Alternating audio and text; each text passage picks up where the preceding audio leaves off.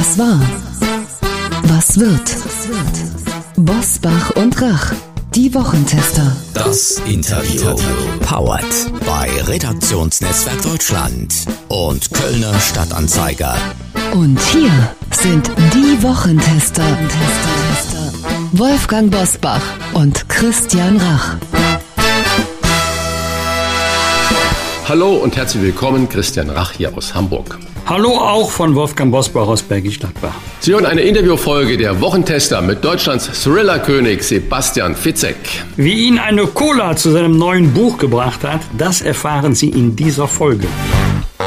Wir bedanken uns bei unserem Werbepartner Immobilien Sherpa für die freundliche Unterstützung. Mit Immobilien Sherpa kann jetzt jede Eigentümerin oder jeder Eigentümer seine Immobilie ohne Makler und vollständig provisionsfrei verkaufen. Es gibt keinen einfacheren Weg, so viel Geld zu sparen. Ganze 18.000 Euro sparen Immobilien-Sherpa-Kunden bisher im Durchschnitt. Auch Käufer sparen übrigens diesen Betrag, was es ihnen erleichtert, zum Beispiel eine Finanzierung zu bekommen. Sie fragen sich sicherlich, wie funktioniert das? Immobilien Sherpa ermöglicht die Ersparnis, indem Sie als Eigentümer die wirklich wertstiftenden Bestandteile einer Maklerleistung zum Festpreis erhalten. Dieser Festpreis beträgt 1785 Euro und wird erst nach dem Verkauf fällig. Einfach ausgedrückt nimmt Ihnen Immobilien Sherpa alle zeitaufwendigen Tätigkeiten, die Fachwissen voraussetzen, ab und führt sie so durch den Verkaufsprozess, dass wirklich jeder seine Immobilie problemlos verkaufen kann. Verkaufen auch Sie Ihre Immobilie provisionsfrei und informieren Sie sich im Internet auf immobilien-sherpa.com www.de slash Wochentester. Und das Beste, wenn Sie als Wochentester Hörerin oder Hörer Immobilien Sherpa einen Eigentümer vermitteln, der seine Immobilie mit Unterstützung von Immobilien Sherpa verkauft, erhalten Sie einen Amazon-Gutschein im Wert von 50 Euro. Hier noch einmal die Internetadresse für weitere Infos immobilien-sherpa.de slash Wochentester. Sherpa wird geschrieben wie die Lastenträger im Himalaya, also S-H-E-R-P-A. Heute zu Gast bei den Wochentestern Sebastian Fitzek. Der Thriller-König beschäftigt sich in seinem neuen Roman mit den geheimen Signalen unserer Mimik, Gestik und Körpersprache. Über sein Schlüsselerlebnis zu diesem Buch spricht er mit den Wochentestern. Er ist seit der ersten Folge der Wochentester schon sowas wie ein Stammgast für uns geworden und 2021 kurz vor Weihnachten hat er bei uns sogar seine Verlobung bekannt gegeben. Nun hat er vor kurzem seine Freundin Linda das Ja-Wort gegeben und er hat auch ein neues Buch geschrieben. Und dieses Buch ist ab Samstag auf Platz 1 der Spiegel Bestsellerliste, denn immer wenn die Tage kürzer und dunkler werden, ist es Zeit für den neuen Fitzek. Dieses Mal wieder ein Thriller mit dem Titel Mimik. Dahinter steckt etwas, das jeder von uns anwenden kann. Was verrät er uns jetzt? Herzlich willkommen bei den Wochentestern Sebastian Fitzek. Ja, schön. Herr Fitzek. Hallo. Das Hallo. Schlüsselerlebnis zu Ihrem neuen Thriller hatten Sie bei einem Italiener in Potsdam. Was Ja. ist dort passiert? Ja, ich äh, saß mit meinem mittlerweile sehr guten Freund Dirk Eilert beim Essen zusammen. Er ist Mimikresonanzforscher. Hinter diesem sperrigen Wort verbirgt sich, dass er alles erforscht, was mit der Mimik und der Körpersprache insgesamt zu tun hat. Und ich hatte immer Angst, dass er, wenn er mir ins Gesicht schaut, schon an einem, weiß ich was, äh, Zwinkern, irgendwas erkennen kann, mir in die Seele gucken kann. Und dann kam es, ähm, dass ich eine Cola Light bestellt habe. Ich weiß, alle zucken jetzt zusammen. Ungesund ist mir klar.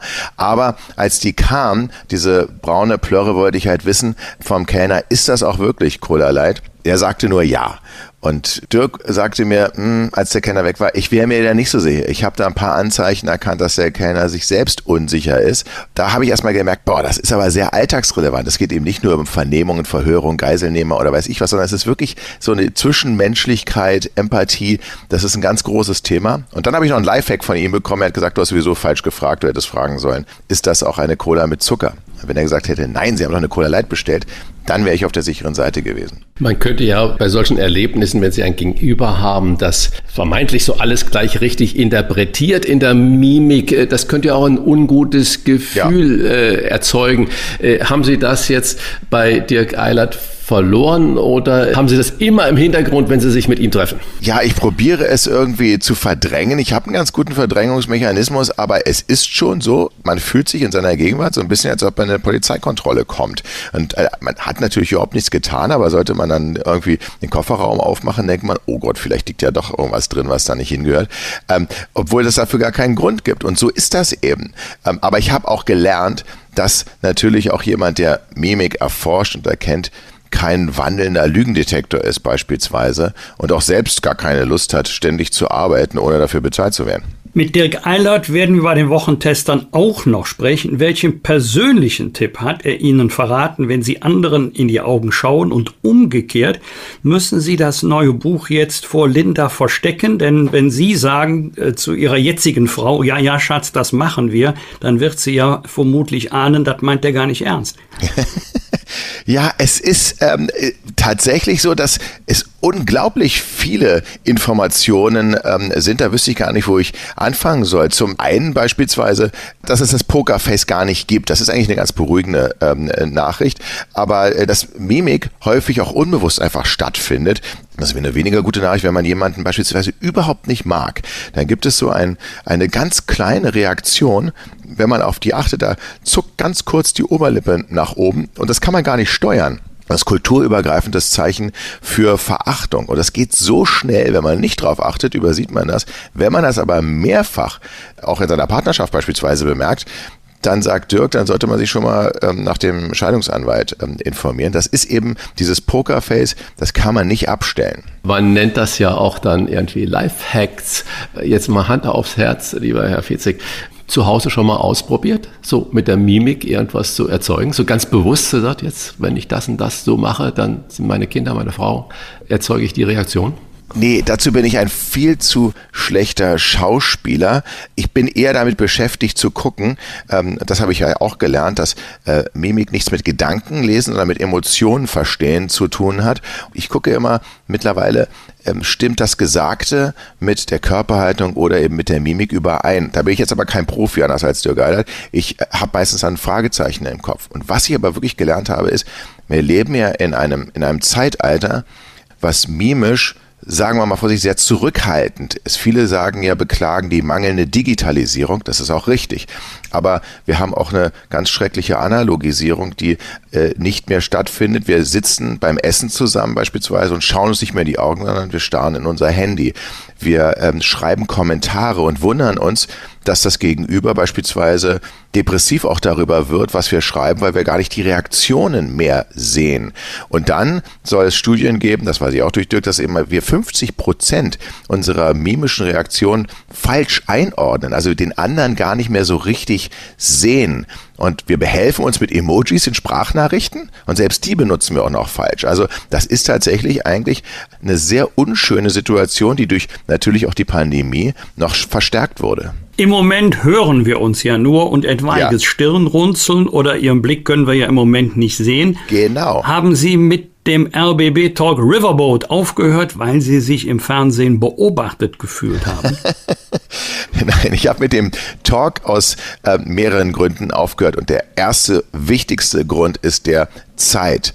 Äh, Sie haben es ja schon erwähnt in der Anmoderation, ich bin verheiratet, es gab Nachwuchs. Also erstmal privat ähm, hatte ich immer weniger Zeit. Dann, dankenswerterweise, dürfen wir wieder auf Tour gehen. Das heißt, ich bin auch gerade auf Lesereise. Das ist alles nicht möglich, wenn man einen wirklich ständigen Freitagstermin ha hat. Nun könnte man natürlich sagen, okay, das hätte der Fitzek ja vorher wissen können. Ich bin aber so ein Spielkind und wenn ich ein Angebot bekomme und mir gesagt wird, Mensch, du kannst jeden zweiten Freitag super interessante Leute treffen, dich mit denen unterhalten, äh, da, da, bin ich dabei. Ähm, und dann habe ich aber sehr schnell gemerkt, hm, also mein Zeitmanagement war schon mal besser.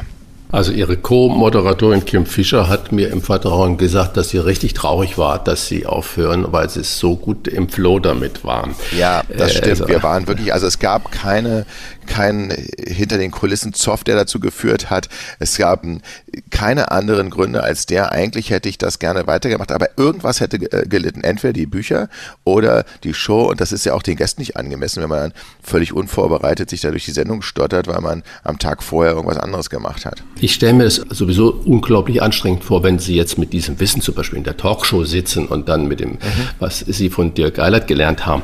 Will man wirklich immer wissen, was das Gegenüber, jetzt mache ich mal in Anführungsstriche das nächste Wort, wirklich denkt? Will man das immer wissen? Nee, eigentlich nicht. Also das will man nicht. Also ich zum Beispiel äh, nicht. Ich finde es finde es schrecklich. Und ich finde ja, das Internet ist ja, viele haben so von der Gedankenlesemaschine geträumt. Und eigentlich ist das Internet eine Gedankenlesemaschine, denn jeder tippt ja offensichtlich völlig ohne Scham auch alles rein, lädt jedes Bild hoch und wir, wir sehen manchmal ungefiltert wirklich, wes Geistes Kind äh, jemand ist. Was das Internet aber längst in seltensten Fällen ist, ist eine emotionale Lesermaschine. Bei Instagram denkt man ja, jeder ist Millionär, jeder hat ein super äh, Leben und mit Ausnahme derer, die also auch direkt, auch, das ja auch sehr wichtig ist, ihre Krankheiten thematisieren, könnte man schnell in seiner Blase den Eindruck bekommen, allen geht's gut, nur mir nicht, weil man die wahren Emotionen einfach nicht sieht. Ist es Ihnen auch schon mal passiert, dass Sie mit der Wahrheit hinterm Berg gehalten haben, um andere nicht zu verletzen? Ja, das muss ich ganz ehrlich sagen. Ich bin eigentlich ein Konflikt armer äh, Mensch. Ähm, denn äh, ich oder etwas auf Harmonie einfach auch aus. Und da gibt es ja so dieses Stichwort von der barmherzigen Lüge, ähm, dass man sagt, okay, man muss jetzt nicht unbedingt jedem alles auf die Nase ähm, binden. Dann habe ich aber ein sehr gutes Zitat äh, gelesen, das heißt, jemanden zu schonen heißt ihn zu bevormunden. Das hat Reinhard K. Sprenger, ein Philosoph gesagt und das stimmt natürlich auch. Wenn man im Vorhinein sagt, hm, dem sage ich jetzt nicht hundertprozentig, alleine beispielsweise dem, dem, dem Koch, wie das Essen geschmeckt hat, dann bevormunde ich und ich maße mir an, über sein Gefühlsleben zu bestimmen und ihn ähm, zu schonen. Christian, das ging gegen dich. Ja, ja, ich habe das schon verstanden. Also, äh, Ach so, mein, Entschuldigung, nein, nein, nein, um Gottes Willen. Nein, nein, nein, nein. ist aber diese, das ist die Alltagswahl. Der Kellner fragt, wie hat's geschmeckt und man sagt eigentlich, hm, ja, wunderbar, weil man eben konfliktarm ist. Aber wenn diese Frage ernst gemeint ist, bevormundet man ja jemanden und gibt ihm auch gar keine Möglichkeit, ähm, auch darauf zu reagieren. Wie fanden Sie das Steak? Durch Zufall. Ja. ja, es ist natürlich ein großes philosophisches Thema, wo man trefflich darüber streiten kann, inwieweit die Wahrheit die spontane Wahrheit, das permanent das auf den Punkt bringen, auch zielführend ist. Aber das würde jetzt heute zu weit führen. Ja. Ich würde gerne nochmal über Ihr Buch sprechen. Einen kleinen Einblick in Ihren neuen Thriller wollen wir natürlich auch gerne gewinnen. Hannah Herbst ist die Hauptprotagonistin. Machen Sie uns mal ein bisschen neugierig. Worum geht es denn? Es geht um eine Mimikresonanzforscherin, die die Polizei unter anderem auch bei Vernehmungen berät, worauf man achten äh, muss. Weil da gibt es wahrscheinlich Mythen, dass man, wenn jemand nach rechts oben guckt, lügt. Das ist natürlich vollkommener Blödsinn. Es gibt nicht so ein, ein einzelnes Element. Und äh, sie steht vor dem schwierigsten Fall ihrer Karriere. Sie muss ein Geständnisvideo analysieren, in dem eine bislang völlig unbescholtene Frau sagt, ich habe meine gesamte Familie getötet. Und das Problem dabei ist, die Mörderin in diesem Geständnisvideo, das ist Hannah Herbst, die Mimikresonanzexpertin selbst. Ja, warum hat sie das denn gemacht? Das ist genau die Frage. Sie leidet, das ist auch bekannt, unter einer Arzneimittelunverträglichkeit. Nach einer Operation verliert sie zumindest für einige Tage ihr Gedächtnis und als sie wieder aus der Operation erwacht, wird sie mit diesem Geständnisvideo konfrontiert und sagt, stellt sich genau diese Frage warum habe ich das gemacht? Das kann doch gar nicht sein. Ich muss lügen und muss ich jetzt nun selbst analysieren, dieses Video auf den Wahrheitsgehalt und die eigene Tat erforschen. Auf Mimiktor sind Sie auch den gesamten November. Wie immer keine normalen Lesungen, sondern eine richtige Show. Was erwartet uns? Das ist eine Show, die mein Vater gehasst hätte. Der hat nämlich alles, was so interaktiv ist, so im Urlaub, wenn dann der Animateur kam und gesagt hat, mitmachen, das hat er gehasst. Der Papa ist mir schon sympathisch. Ja. ja. und bei uns muss man schon befürchten, zumindest beobachtet zu werden. Denn wir wollen natürlich über Emotionen reden, wir wollen über Mimik reden und das deutlich machen und probieren so viele Emotionen wie möglich. Ähm, Dirk ist auch Special Guest, so viele Emotionen wie möglich zu erzeugen und sie zu analysieren, auch vor dem Hintergrund, dass man eben den Menschen etwas mitgeben kann. Die wenigsten beispielsweise werden ja hoffentlich irgendwie in einer Geiselnahme äh, enden oder von einem Attentäter konfrontiert werden. Aber es gibt einen Blick beispielsweise, den auch der Attentäter von Ronald Reagan äh, gemacht hat, John Hinckley, der einen ganz speziellen Blick gemacht, der in die Mimikresonanzforschung als das Hinckley-Face eingegangen ist, benannt eben nach John Hinckley. Und diesen Blick, und das fasziniert mich eben so, den, der kann einem auch zugeworfen werden von Menschen, die einen sehr lieb haben in einer Partnerschaft äh, beispielsweise. Eben dann, wenn es an einem Streit einen Punkt erreicht hat, wo man rationalen Argumenten einfach überhaupt nicht mehr zugänglich ist. Und dann sollte man eigentlich sagen, komm, wir gehen einmal am Block, wir reden jetzt nicht weiter, weil das Gehirn, das arbeitet jetzt sowieso ähm, gegen äh, uns. Und ähm, diesen Blick, den, den üben wir. Einerseits, um ihn zu erkennen, andererseits auch, den kann man gut anwenden, wenn man in der U-Bahn nicht will, dass jemand sich neben einen sitzt oder beim Restaurant den Platz für sich alleine haben will. Sebastian Fitzek ist auf Tour, zum Beispiel am 23. November in Düsseldorf, am 28. November in Saarbrücken und am 2. Dezember in Berlin. Mimik heißt sein aktueller Thriller. Wir freuen uns schon auf unser nächstes Gespräch im kommenden Jahr. Sicherlich wieder mit einem neuen Buch. Wichtigstes Learning für heute. Wenn der Kellner Ihnen beim nächsten Mal eine Cola bringt, achten Sie nicht nur darauf, was er sagt, sondern auch, wie er es sagt. Vielen Dank, Sebastian Fitzek. Und wenn die Cola Ihnen. weiß ist, dann weiß man, egal was er sagt, es stimmt nicht. das ist natürlich der ultimative Trick, genau. Der Tipp, ja, genau.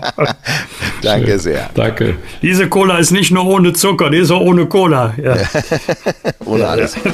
Bosbach und Rach. Im Internet diewochentester.de Das waren die Wochentester, das Interview mit Unterstützung vom Kölner Stadtanzeiger und dem Redaktionsnetzwerk Deutschland. Wenn Sie Kritik, Lob oder einfach nur eine Anregung für unseren Podcast haben, schreiben Sie uns auf unserer Internet- und auf unserer Facebook-Seite. Fragen gerne per Mail an kontakt@diewochentester.de und wenn Sie uns auf einer der Podcast-Plattformen abonnieren und liken, dann freuen wir uns ganz besonders. Hören Sie doch mal rein in unsere unsere neue Kompaktausgabe der Wochentester bereits am Donnerstagabend ab 22 Uhr. Die neue reguläre Folge hören Sie dann am Freitag ab 7 Uhr. Danke für Ihre Zeit. Was war? Was wird? Wolfgang Bosbach und Christian Rach sind die Wochentester. Ein maßgenau Podcast. Powered bei Redaktionsnetzwerk Deutschland und Kölner Stadtanzeiger.